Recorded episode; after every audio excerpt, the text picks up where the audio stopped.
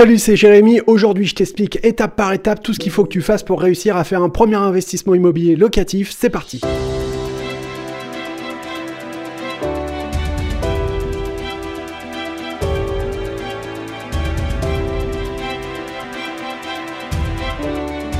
Aujourd'hui, on va voir qu'est-ce qu'il faut que tu cherches, quel type de bien, où, quoi, comment, qu'est-ce, on va tout éplucher. Ensuite, on va voir au niveau du financement combien d'argent il va falloir mettre. Est-ce qu'il va falloir mettre beaucoup d'apports, peu d'apports, comment il va falloir négocier avec la banque et quel type de banque choisir?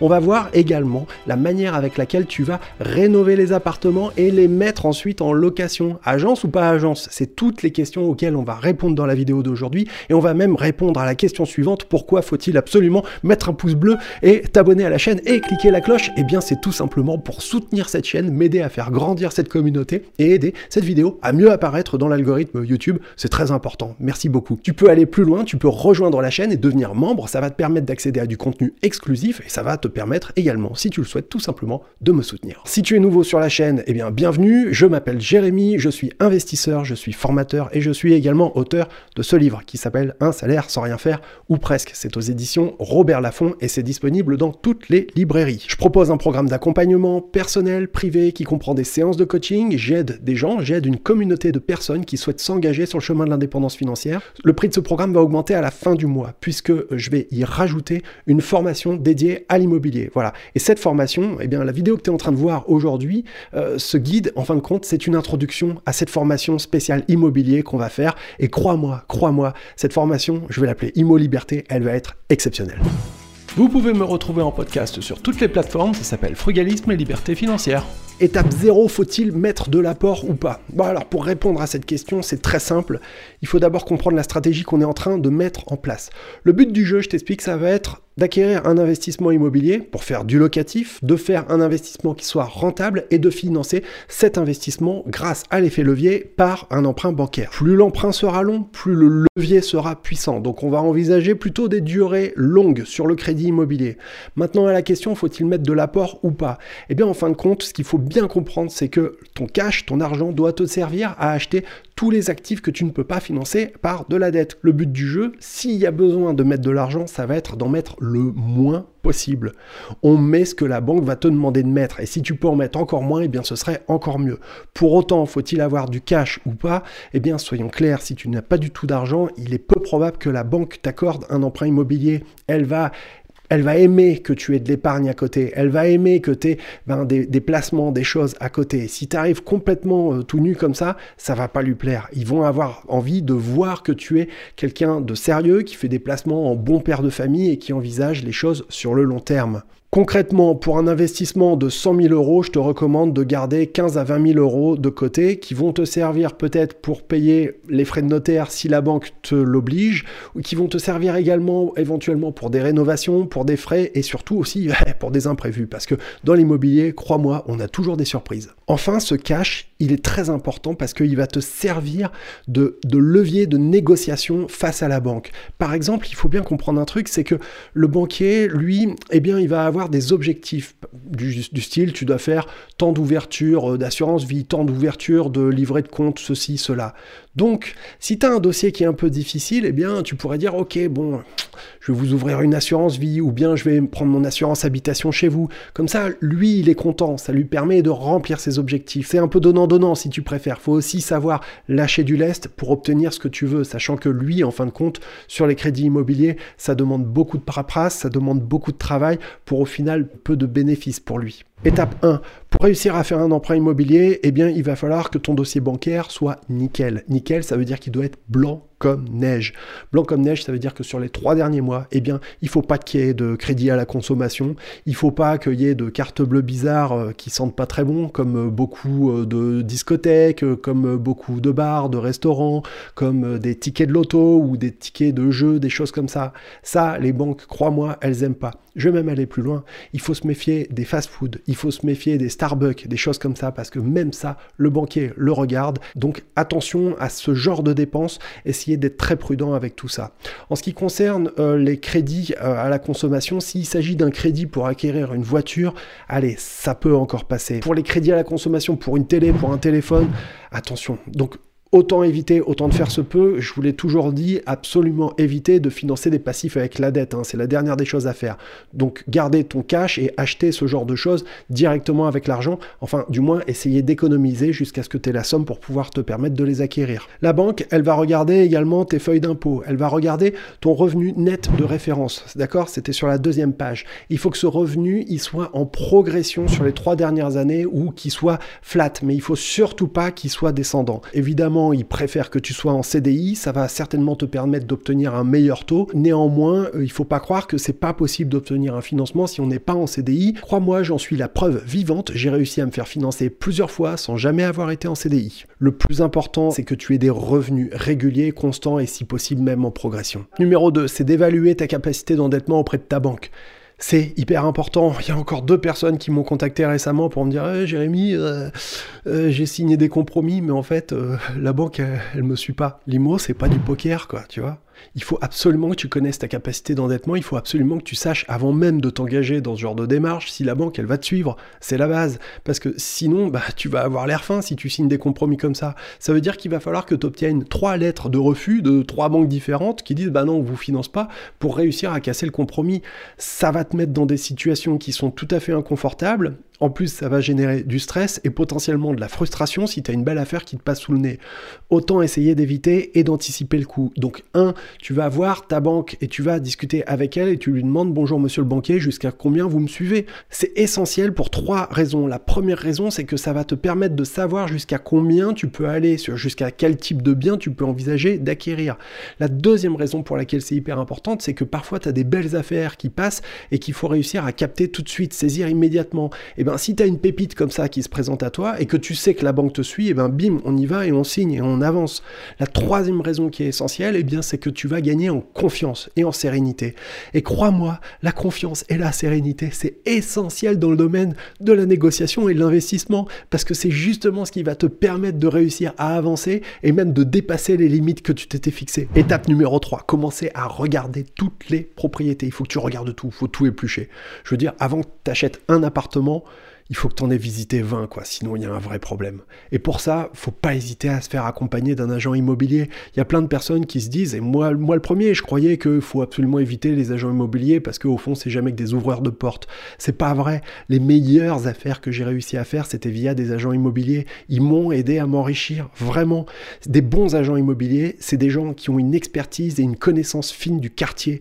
D'une rue à l'autre, ils sont capables de te dire si le bien il vaudra plus ou moins. Ce qu'il faut d'abord faire, c'est envisager d'acheter des biens qui sont près de chez toi. Pourquoi? Parce que autour de chez toi, a priori, tu as une certaine expertise du quartier, tu connais le quartier, d'une. De deux, en plus, eh bien, ça va être hyper rassurant parce que en cas de pépin, avec le locataire, machin, n'importe quoi, tu sais que tu vas pouvoir intervenir super rapidement. Tu seras là. Ça va pas être comme si tu as un truc à l'autre bout de la France dont lequel tu t'occupes pas, etc.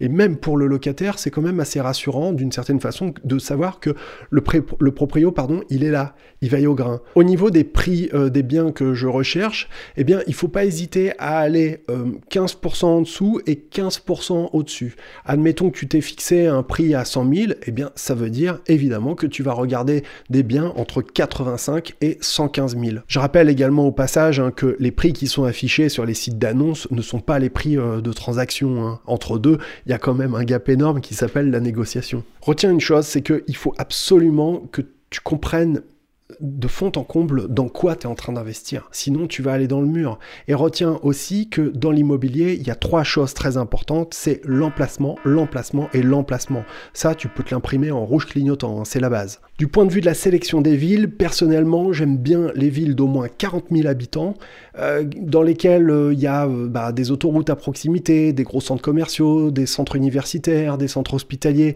Voilà, quoi. faut quand même qu'il y ait de la vie et que ce soit quand même quelque chose d'assez sérieux avec des lignes à grande vitesse, des liaisons vers les grandes villes comme Paris, etc. Et une fois que j'ai sélectionné ces grandes villes d'au moins 40 000 habitants, ce que je fais, c'est que je regarde la périphérie immédiate, c'est-à-dire ben, tous les petits villages qui vont être autour, tu vois. Et là, dans ces villages-là, eh bien, tu vas pouvoir saisir des belles opportunités. C'est là que ça se passe. Un chiffre qu'il faut vraiment retenir, c'est que aujourd'hui, on a 72% des gens interrogés qui affirment être prêts à vivre dans une ville ou une commune du moins de 2000 à 20 000 habitants. Si tu démarres dans l'investissement immobilier, eh bien effectivement, tu pourrais t'engager par exemple sur des parkings ou sur des box. C'est bien pour commencer, mais pas que. On peut vraiment gagner de l'argent avec les parkings et les box. C'est assez différent euh, des appartements ou euh, des autres types d'investissements immobiliers, mais franchement, euh, on peut gagner beaucoup d'argent avec ça. Aujourd'hui, ce serait assez bête de te fermer cette porte, d'autant que les box parking, ça présente un certain nombre d'avantages. C'est que en fin de compte, le risque il va être réparti sur autant de locataires que tu vas avoir. Donc tu vas diminuer de fait le, le niveau de vacances locatives. En plus, la loi, elle est plutôt de ton côté en tant que propriétaire, c'est-à-dire que si demain tu décides d'augmenter le loyer ou de donner congé à ton locataire, bon bah tu peux faire tout ça de manière très souple. Et puis après, en termes d'angoisse, on va dire, c'est vrai qu'il y a beaucoup moins de choses à s'occuper avec un box qu'avec euh, un appartement. Euh, t'as pas de risque de problème de chaudière, t'as pas de risque de problème euh, de gaz ou de problème de fuite d'eau. Encore qu'on peut avoir des fuites sur la toiture, mais ça reste quand même un box, jamais que quatre murs et un toit, quoi. Donc c'est beaucoup plus simple. Voilà. Au demeurant, sur un box, il peut aussi y avoir beaucoup plus de turnover que euh, sur un appartement. Hein. Ça, c'est des choses qu'il faut prendre en compte. Ensuite, on a les deux pièces et les trois pièces. Soyons clairs, aujourd'hui, c'est euh, les investissements que je préfère. Et je les préfère même quand il s'agit d'appartements euh, qui ont 15 ans, 20 ans, qui sont pas trop vieux parce que j'ai pas envie de trop me prendre la tête avec la rénovation. L'avantage des deux pièces, trois pièces, c'est qu'on peut les exploiter en location en nu, on peut les exploiter en location en meublé, on peut les exploiter en location saisonnière, on peut les exploiter de plein de manières différentes et pour peu que l'appartement soit un petit peu grand ou qu'il y ait une deuxième chambre, on peut même le découper pour faire euh, euh, de la colocation, voire même diviser l'appartement. On peut envisager plein de choses. C'est ça qui est intéressant, c'est qu'en fin de compte, avec ce type de logement, tu te laisses un maximum d'options possibles. En plus, ça fait partie des biens qui sont aujourd'hui les plus liquides, c'est-à-dire que c'est les plus faciles à la revente. Je te conseille d'éviter absolument euh, les biens qui sont plutôt classés bas de gamme ou qui sont vraiment en mauvais état. Il faut éviter également tout ce qui est en très haut de gamme, parce que là aussi, la liquidité, elle va être compliquée. Donc le mieux pour moi, c'est ce qu'il y a dans le milieu de la gamme, et je dirais dans le bas du milieu de gamme, d'accord? Parce que on, réussit quand même à avoir des biens qui finiront par s'apprécier un peu avec le temps, qui sont pas trop difficiles à louer, qui sont pas trop non plus difficiles à vendre le jour où tu as besoin de t'en séparer. Donc là encore, on se laisse un maximum d'options. Retiens un peu euh, cette petite règle, c'est qu'en général, les biens qui sont euh, les moins sexy, eh bien c'est ceux sur lesquels tu feras le plus de rentabilité. Mais en revanche, c'est ceux qui s'apprécieront le moins dans le temps. Exemple, ben, un appartement ou une petite maison dans un village, d'accord? Par opposition à euh, un appartement à Paris. Euh, là, ben, la rentabilité, tu peux l'oublier parce qu'elle est à la cave. En revanche, la perspective d'appréciation avec le temps, elle est beaucoup plus importante. Donc c'est une autre stratégie qui s'apparente beaucoup plus à de la spéculation qu'à de l'investissement pur. En ce qui concerne les immeubles de rapport, je te conseille de ne pas aller vers ça au début parce que ça demande quand même un niveau d'expertise, un niveau d'expérience euh, qu'il faut un peu de temps pour réussir à acquérir, tout particulièrement si tu vas acheter un immeuble avec travaux. Euh, voilà, vraiment peut-être pas pour un début parce que tu risques de t'y casser les dents, même si au demeurant c'est un des meilleurs moyens d'arriver à faire de la grosse rentabilité, hein, soyons clairs. Dans mes choix, je privilégie toujours et je te conseille de privilégier les petites copropriétés, d'accord? De préférence copro bénévole, ça va réduire les frais. Je préfère les immeubles également dans lesquels il n'y a pas d'ascenseur avec deux, trois étages, mais pas beaucoup plus. Également éviter les concierges, les piscines, les tennis, tout ce qui est résidence services divers et variés, résidence senior, investissement, euh, résidence euh, étudiante, parce que à chaque fois qu'on rajoute du service, eh bien derrière c'est des coûts supplémentaires et donc c'est une baisse de ta rentabilité. Au passage, ne prenez jamais des rez-de-chaussée parce que les locataires n'en veulent pas. Ils sont beaucoup plus bruyants, exposés à la rue, exposés au bruit, exposés à la pollution. Il y a plus de risques de cambriolage. Ils sont moins lumineux. Alors certes, ils sont moins chers, mais là aussi, leur perspective d'amélioration de, de, valeur, eh bien, dans le temps, elle sera moindre par rapport à un investissement qui sera plus en étage et donc plus ensoleillé. Étape 4, le flux de trésorerie. Retiens une chose, 95% des biens que tu vas visiter ne sont pas du tout intéressants pour faire de l'investissement. Mais par contre, 5% vont être intéressants. En revanche, ce qu'il faut comprendre, c'est que en dessous d'un certain prix, eh bien tous ces investissements vont devenir intéressants. Donc il va falloir les négocier. Une règle à retenir, c'est que la banque ne retiendra des loyers que tu vas potentiellement percevoir, je te souhaite, que 65 à 70%. Ça veut dire que dans ton calcul de rentabilité, il faut que tu sois rentable même avec 65 à 70% des loyers. Le bien doit toujours s'autofinancer, sinon il ne faut pas y aller. Ça voudrait dire que tu t'es acheté une dette, un déficit et que chaque mois tu vas devoir remettre de l'argent au pot pour combler les trous. Ça veut dire que concrètement, mois après mois, tu vas t'appauvrir. Une chose que tu pourrais dire pour rassurer la banque aussi, c'est que tu vas prendre une assurance loyer impayé dans la situation d'un crédit un petit peu compliqué à faire passer. Ça peut être un argument qui peut jouer en ta faveur. Il faudra ensuite faire des annonces tests, c'est ce qu'on appelle ton étude de marché. Hein. Pour ça, il n'y a pas 50 sites, hein. tu sais bien, il y a Le Bon Coin et il y a seloger.com. Pour faire tes calculs de rentabilité, euh, j'ai fait une vidéo où j'explique toute ma méthode de calcul pour la rentabilité brute, pour la rentabilité nette et je te mets également à disposition dans la description de la vidéo ma calculatrice de rentabilité gratuite qui est sur mon site internet www.lefrugalisme.com. T'as les liens, il suffit de cliquer. En termes d'objectifs, je vous recommande de viser des rentabilités de 10%. Vous allez me dire, ouais, non, c'est pas possible, il n'y en a pas. Bah, si tu ne crois pas, t'as qu'à taper dans le bon coin, rentabilité 10%, et tu vas voir que même dans les annonces, il y en a qui sortent. Donc, si, c'est possible. Mais bon, il va falloir les chercher, et dans la réalité, il va aussi falloir les travailler un petit peu. Ça va pas tomber comme ça, comme un fruit mûr. Ensuite, tu envisageras peut-être de faire des choses plus élaborées comme de la SCI, également peut-être le statut LMNP qui est une des plus belles niches fiscales qui reste encore aujourd'hui en France. Si tu envisages notamment de faire de la location euh, pour des étudiants, de louer des appartements meublés sur des baux d'un an. Il ne faut pas hésiter à faire part de ta demande, de ton attente auprès de l'agent immobilier. Il faut lui dire que tu cherches des biens qui s'autofinancent. C'est la condition sine qua non. Étape numéro 5, eh c'est de rechercher des biens qui ont besoin d'une rénovation euh, cosmétique relativement mineur. Je m'explique, euh, le but c'est pas de faire baignure et de remonter tout euh, toi tout seul à partir d'une ruine. Non, le but sur un premier investissement immobilier locatif, c'est de faire quelque chose de simple, de clean, de propre dans lequel le locataire pourra facilement se projeter. Personnellement, c'est aussi une des raisons pour lesquelles aujourd'hui je privilégie les immeubles qui vont pas être trop vieux. Je sais bien que la manière la plus efficace de gagner de l'argent, c'est euh, bah t'achètes une poubelle, tu la fais rénover de fond en comble ça devient un carrosse, et puis bah, c'est magique, tu peux louer beaucoup plus cher, et en plus tu vas pouvoir défiscaliser les travaux pendant plusieurs années. Ça, ça se fait notamment avec le LMNP. Commencer à se lancer sur des stratégies lourdes comme ça au début, je pense pas que ce soit la meilleure des choses à faire. D'une manière générale, il faut bien te dire que cet appartement, il doit être remis à neuf et il doit être nickel. Il doit être propre. Le locataire doit pouvoir facilement se projeter dedans. Et pour ça, eh bien, il faut qu'il soit vide, complètement vide. Je vais même jusqu'à enlever les luminaires s'il y en a et mettre simplement des douilles de chantier pour que le locataire il arrive et pour lui ce soit une feuille vierge. Et s'il se projette dedans, s'il a envie de se mettre dedans, ah bah tiens là je mettrai le lit, là je mettrai le salon, le canapé, bien ça veut dire qu'il va rester longtemps dedans parce qu'il va faire un certain nombre d'efforts pour faire en sorte que cet appartement devienne son appartement. Et ça c'est bon pour nous parce qu'on a envie qu'il y reste longtemps. Si tu fais de la location meublée, il faut en mettre le minimum. Il faut que le locataire il ait euh, une impression d'espace, d'accord? Donc peu de meubles, ça va donner plus d'espace à l'intérieur. Peu de meubles, ça veut quand même dire qu'il faut le minimum. Un canapé, une table basse, il faut un lit, il faut une table de nuit, une petite lampe, euh, il faut bah, dans la cuisine tout le nécessaire.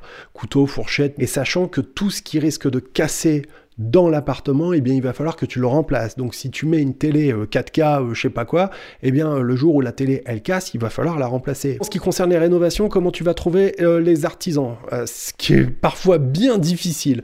Alors, plusieurs choses. on peut d'abord se baser sur le bouche à oreille. Demander aux voisins, demander à l'entourage, demander aux agents immobiliers qui t'ont vendu l'appartement ou qui vont te le vendre. Eux, ils ont forcément un réseau de professionnels avec lesquels ils ont l'habitude de travailler, en qui ils ont confiance et auprès desquels ils vont pouvoir te recommander on peut prendre en compte également aujourd'hui les avis Google ou également bah, il y a des plateformes de mise en relation avec des professionnels. Là aussi on peut trouver des avis. Attention, il peut y avoir des avis bidonnés, mais quand tu vois qu'il y a 80 ou 100 avis sur un entrepreneur, tu peux quand même te dire que ça va être plutôt, ça va plutôt bien se passer quoi. Ça, va plutôt correspondre aux avis. Je peux pas imaginer qu'il y ait tant d'avis qui soient totalement bidonnés. Pour sélectionner l'artisan, il faut toujours euh, demander à voir des réalisations qu'il a faites. Ce que je veux dire, c'est qu'un artisan qui est fier de son travail, eh bien, il sera fier de te montrer des photos ou de te faire visiter euh, des, chantiers qu'il a réalisés. C'est important pour toi essayer de te rendre compte de ce qu'il va falloir euh, de, la personne à qui tu vas faire confiance, quoi, parce qu'il y a de l'argent derrière, il y a de la confiance. Deux règles qu'il faut retenir quand vous faites des travaux. La première règle, c'est que de toute manière, ça va te coûter 20% plus cher que ce qui était annoncé. La seconde, c'est que ce sera 20% plus long que ce qui était annoncé. Ça veut dire que si l'entrepreneur il t'a dit qu'il ferait ça en un mois, tu peux être sûr que ce sera fait en un mois et demi. Faire des offres auprès euh, des vendeurs. Et là, il va falloir en faire des offres. Il va falloir être parfois agressif, mais il va falloir euh, aussi argumenter. Mais ce que je voudrais surtout te dire avant tout, c'est qu'il va falloir que tu te blindes et que tu apprennes à être résistant à l'échec et ne pas mettre d'affect dans les projets dans lesquels tu t'engages. Je sais que c'est pas possible parce que quand on fait les choses, moi le premier, je les fais toujours avec passion, ou sinon, bah, je le fais pas, tu vois, je sais pas faire entre deux. Mais là, pourtant, il va falloir essayer de te freiner et de prendre de la distance par rapport à tout ça. C'est de l'investissement, d'accord C'est pas ta maison, c'est pas toi, ton truc, tu vois. Donc, tout le côté coup de cœur, on l'enlève, d'accord Et on envisage ça de manière la plus froide possible. C'est pas si évident que ça. L'art de la négociation, ça consiste pas euh, à arnaquer l'autre, d'accord On doit être dans un rapport gagnant-gagnant c'est pas euh, un rapport de dominant-dominé. Comprends une chose, c'est que tu dois absolument réussir à faire une bonne affaire c'est pas peut-être ou quoi, non, c'est une condition. Et pour réussir à faire une bonne affaire, eh bien, il va falloir acquérir le bien en dessous du prix normal du marché, parce que tu ne sais pas dans quelles conditions tu pourrais être amené à revendre un jour. Admettons que tu aies besoin d'argent vite et que tu sois obligé de vendre avec une forte décote, eh bien, ce serait bête que tu perdes de l'argent. Pour te blinder, donc, bah, il faut acheter en dessous. Et donc, pour réussir à acheter en dessous, eh bien, il va falloir trouver ce qu'on appelle le bon vendeur, c'est-à-dire le vendeur qui sera à même de te permettre d'acquérir ce bien en dessous du prix normal du marché. Ceux qui pourront pas te permettre d'acheter en dessous du prix normal du marché, ça va d'abord être ceux qui ont d'abord une, grosse dette à rembourser à la banque. Mettons que la personne, elle a acheté l'appartement il y a trois ans, bon bah forcément son delta de négociation il va être rikiki. Alors que s'il s'agit euh, d'enfants qui ont hérité d'une maison de la grand-mère à l'autre bout de la France et ils peuvent pas garder ça parce qu'ils vont avoir de la taxe foncière à payer et puis il y a des travaux de rénovation et puis ils ont peut-être besoin de sous aussi. À ce moment-là, effectivement, tu vas pouvoir te permettre de faire des offres assez intéressantes.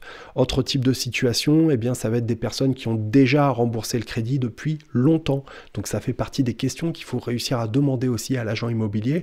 Il faut que tu fasses ta petite enquête un peu à la manière de Colombo pour récolter un maximum d'informations sur le profil du vendeur. Et c'est de cette manière-là que tu arriveras à sélectionner les bons et les mauvais vendeurs. C'est eux qui pourront te permettre d'arriver à faire des affaires. Sache également qu'il y a aussi plein, plein, plein de trucs qu'on peut négocier avec la banque lors du financement. Étape numéro 7, faire le compromis chez le notaire. Alors voilà, tu as trouvé euh, le bien qui te va, tu as réussi à le négocier, vous vous êtes accordé sur un prix, etc.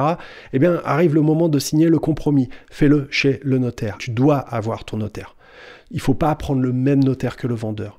C'est très important parce que ton notaire, c'est toi qui le payes. Donc ton notaire, il va travailler d'abord dans ton intérêt et il va vérifier que tout soit carré pour toi.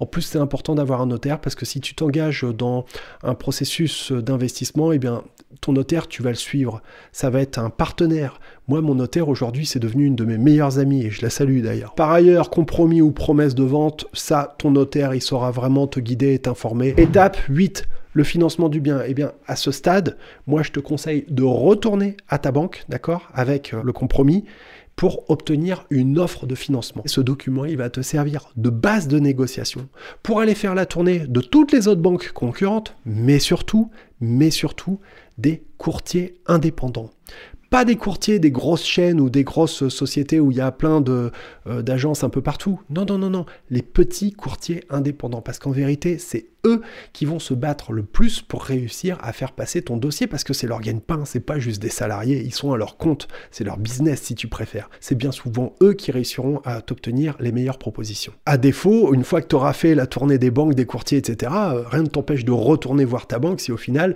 tu arrives à négocier quelque chose d'intéressant avec eux. On peut négocier euh, le taux du crédit, on peut négocier l'assurance, on peut négocier les indemnités de remboursement anticipées, on peut négocier plein plein de choses. Étape numéro 9, ta signé chez le notaire, t'as récupéré les clés, mais qu'est-ce qu'il te reste à faire? La fête Il faut quand même célébrer ça parce que t'as vu un peu tout ce que t'as fait jusqu'à maintenant, il faut quand même euh, marquer le coup, quoi, tu vois, c'est ton premier achat. Étape 10, maintenant il va falloir transformer la citrouille en carrosse. Et là, il y a du taf. Que ce soit un entrepreneur qui le fasse pour la rénovation ou éventuellement que ce soit toi qui repasse juste un coup de blanc, j'en sais rien, mais en tout cas, il va falloir y aller et il va falloir agir et il va falloir veiller au grain pour que tout se passe bien comme il faut. Dans mes appartements, par exemple, je privilégie des rafraîchissements simples, c'est-à-dire que ben, on va déjà tout repeindre en blanc, blanc mat, et dans ces cas-là, ben, tu achètes une peinture de bonne qualité, bien épaisse et donc chère, parce que ben, t'as pas envie de passer 60 couches. Deuxième chose, eh bien, c'est les kitchenettes. On les dégage et on va remettre des petites cuisines belles, simples, pratiques, solides de préférence parce qu'on a envie que ce soit durable dans le temps. Ensuite, les salles de bain, il va falloir changer toutes les robinetteries et mettre des robinetteries allemandes. Pourquoi? Parce qu'elles sont solides là aussi dans le temps et qu'on n'a pas envie de devoir intervenir parce qu'il y a une fuite, un machin, un bidule. Non, toi ce que tu veux c'est surtout d'acheter de la tranquillité. S'il y a encore de la moquette dans les chambres, il faut absolument la dégager et mettre un parquet flottant ou à défaut un, revêtement euh, vinyle type euh, Balatom. Enfin vient le moment de faire les photos pour les annonces. Là je te recommande d'utiliser un appareil photo réflexe avec un bon objectif de préférence parce que les photos c'est ce que va regarder en premier le locataire. Encore une fois, n'oublie jamais que ton objectif, c'est de réduire au maximum les vacances locatives. Donc, vaut mieux peut-être avoir un appareil photo numérique de bonne qualité ou demander à un ami. Je suis sûr que dans ton entourage, tu connais quelqu'un qui est un peu passionné de photos. Tu peux très bien l'appeler et lui demander de faire quelques photos chez toi. À défaut, il y a aussi des sociétés professionnelles qui proposent ce type de prestations, notamment des freelances que tu peux trouver sur des sites comme 5euros.com ou euh, Freelance ou euh, Malte. Tu dois pouvoir trouver des photographes qui vont te faire des photos de qualité. Parfois, même les agences euh, ne prennent pas soin de faire un travail minutieux à ce niveau-là et c'est vraiment malheureux parce que ça impacte directement la location. Ou bien tu vas mettre en agence ou bien tu vas louer toi-même. Bon, si tu loues toi-même, bah t'as compris, tu vas mettre tes annonces directement sur le bon coin et tu vas sélectionner les locataires. Mais si tu mets en agence, personnellement, c'est ce que je fais. Je le ferai peut-être pas toujours, mais pour l'instant, j'ai pas envie de me prendre la tête avec. Et en plus, l'agence avec laquelle je travaille, elle fait un super travail. Du point de vue euh, des euh, mises en location et des états des lieux, eh bien, les agences vont te facturer ça en général à peu près 150 balles et bien souvent, c'est même pas eux qui le font. Aujourd'hui, pour à peu près le même prix, tu peux faire la même prestation par un huissier de justice. Ça va être fait avec des photos et crois-moi, le poids euh, de ces états des lieux, il sera autrement plus important que si c'est euh, l'agence qui le fait. D'une. De deux, comme l'état des lieux, il sera fait en présence du locataire et donc de l'huissier de justice, implicitement, ça fait passer un message au locataire qu'il a plutôt intérêt à faire en sorte que ça se passe bien et qu'on n'ait pas de problème d'impayé parce que si c'était le cas et que ça venait à se produire un jour, bah, il y a l'huissier qui serait pas très loin et qui pourrait intervenir assez vite pour euh, faire en sorte de régulariser la situation. J'utilise également des assurances loyers impayés. Ça réduit ma rentabilité, mais au final, c'est le prix de mon sommeil. En ce qui concerne les parkings, les agences sont pas toujours très bonnes euh, là-dessus parce qu'un parking, ça va demander en fin de compte le même travail pour une mise en location qu'un appartement, à savoir état des lieux en deux copies, bail en deux copies, plus la mise en place d'un virement automatique du compte du locataire vers ton compte en banque de manière à ce que vous ne vous courriez pas après pour récupérer l'argent. Ce taf-là, pour les agences, euh, c'est un peu lourd pour au final gagner pas grand-chose. Donc éventuellement, ce qu'on peut faire dans ces cas-là, c'est un forfait pour euh, la gestion. Au niveau des prix de mise en location, euh, moi personnellement, je te recommande d'appliquer euh, les prix du marché, voire même légèrement dans le bas des prix des marchés. Parce que ton objectif maintenant que tu as les clés, c'est d'avoir un locataire le plus vite possible parce qu'il va falloir payer la banque. Dernière étape, passer à la vitesse supérieure. Ça y est, tu as réussi ton investissement immobilier locatif, tu arrives à gagner de l'argent grâce à la dette. C'est magique, il n'y a plus qu'à continuer à reproduire, à trouver peut-être là où tu aurais pu t'améliorer, essayer de faire mieux. Et c'est là que tu vas probablement t'intéresser à la fiscalité et peut-être aux formes euh, que tu vas adopter pour euh, continuer à investir. Peut-être euh, de la SCI, peut-être du statut LMNP. Si tu arrives à faire toutes les étapes que j'ai décrites dans cette vidéo, ce sera vraiment un super moyen de commencer à t'engager dans l'investissement immobilier locatif, sincèrement. Et retiens une chose, c'est que un voyage de mille lieues commence toujours par un premier pas même si c'est pas avec ce premier investissement que tu finiras aussi riche que Warren Buffett ou Bill Gates, eh bien le but c'est essentiellement de commencer à te générer un actif rentable dans de la pierre. Imagine seulement que si tu arrivais à reproduire ce que j'ai décrit, une fois par an, en 10 ans, eh bien, tu aurais 10 euh, appartements. Alors, je sais bien qu'il y aurait euh, de la dette en face et tu risques de rencontrer des tas de freins notamment peut-être ton plafond d'endettement. Il n'y a pas seulement euh, la règle des 35% hein, qui compte pour ton endettement, il y a aussi le fait que même si tu es en dessous de ce niveau d'endettement, à un moment donné, la banque va avoir peur de te prêter trop d'argent parce que ça va constituer trop de dettes sur une seule tête en fin de compte. Et c'est peut-être aussi à ce niveau-là qu'on peut envisager de passer à euh, de l'investissement via société. Maintenant, je voudrais te donner 8 règles d'or, 8 commandements qu'il faut absolument que tu retiennes, que tu t'imprimes en rouge clignotant euh, dans la tête parce que c'est très important. Le premier, c'est qu'il ne faut jamais, jamais, jamais, au grand jamais, investir dans un bien qui ne s'autofinance pas en respectant la règle des 70%. Tu te serais acheté une dette, ça veut dire que tu serais tous les mois en déficit et que tu devrais remettre de l'argent petit à petit au fur et à mesure du temps, tu réussirais juste à t'appauvrir. Alors, il y a une exception à ça, mais c'est pour les niveaux un peu plus avancés qui vont justement investir dans des biens avec du déficit pour rembourser plus vite. Mais là, ça demande des stratégies beaucoup plus élaborées que je te recommande pas de faire dès le début parce que tu arriverais à faire peut-être un investissement immobilier, d'accord, mais tu aurais beaucoup plus de mal à faire un deuxième ou un troisième investissement immobilier. On n'essaye pas seulement de faire un coup, on essaye de faire quelque chose qui est reproductible pour que tu puisses réussir à te constituer un patrimoine immobilier. Retiens que le plus important, c'est l'emplacement, l'emplacement, l'emplacement. T'auras beau avoir euh, le plus bel appartement, s'il est dans un quartier pourri, et eh bien la valeur de cet appartement, elle n'augmentera pas avec le temps et tu auras des difficultés à le revendre. Commandement numéro 3, ne paye jamais le prix demander, négocie et demande, demande à payer moins cher. Donc pour ça, bah, il faut trouver euh, le bon vendeur. Je t'ai expliqué euh, quelques manières d'arriver à les détecter. Commandement numéro 4, ne fais jamais rien dans la précipitation parce que tu risquerais vraiment de le regretter. Ce qui est vraiment important, c'est de comprendre, de décortiquer mentalement toutes les phases, toutes les étapes de ce que tu es en train de faire. Il faut absolument tout maîtriser parce que sinon tu risques de faire à un moment donné des erreurs dramatiques parce que tu ferais confiance ou que tu fermerais les yeux ou que tu n'irais pas au fond des choses. Maîtriser ton sujet, c'est essentiel. Ne mets pas d'affect dans cet investissement, ne fais jamais d'investissement sur un coup de cœur et reste conscient du fait qu'il ne s'agit que d'une opération financière. Ok On est en train de parler d'immobilier, mais en fin de compte, c'est quoi ton objectif? C'est gagner des sous. Donc, on est bien en train de parler de finances, soyons clairs. Donc, reste vraiment distant par rapport à ça et envisage les investissements immobiliers que tu feras comme des placements financiers, rien de plus. Sois résistant à l'échec, c'est extrêmement important d'apprendre à te faire le cuir, à avoir une capacité à encaisser les échecs parce que tu vas t'en prendre tout le temps, tous les jours, tous les jours, tous les jours.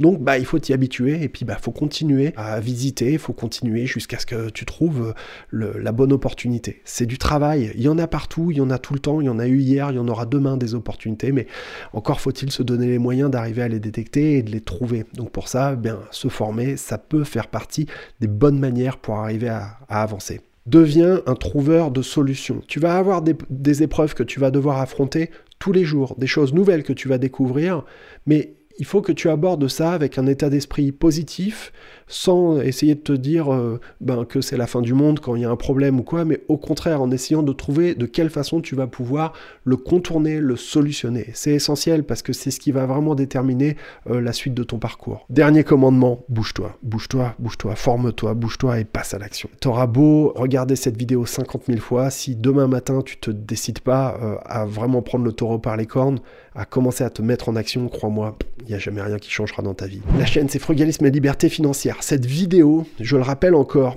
elle n'est qu'une introduction à mon programme de formation. Alors si elle t'a plu, eh bien il y a des liens dans la description de la vidéo. Si tu as appris des choses, si je t'ai peut-être fait penser à des points auxquels tu n'aurais pas pensé, eh bien encore une fois, euh, si tu souhaites me remercier, tu peux me soutenir en me lâchant un pouce, tu peux partager cette vidéo, tu peux t'abonner à la chaîne, cliquer la cloche, tu peux aussi soutenir euh, la chaîne en devenant euh, membre. Il y a le bouton en dessous de la vidéo si tu le souhaites et je vous en remercie pour avoir accès à des contenus exclusifs réservés aux membres. Je te souhaite une excellente excellente journée. Je te souhaite beaucoup de succès dans tes investissements et je te dis à très bientôt. Merci, salut et ciao.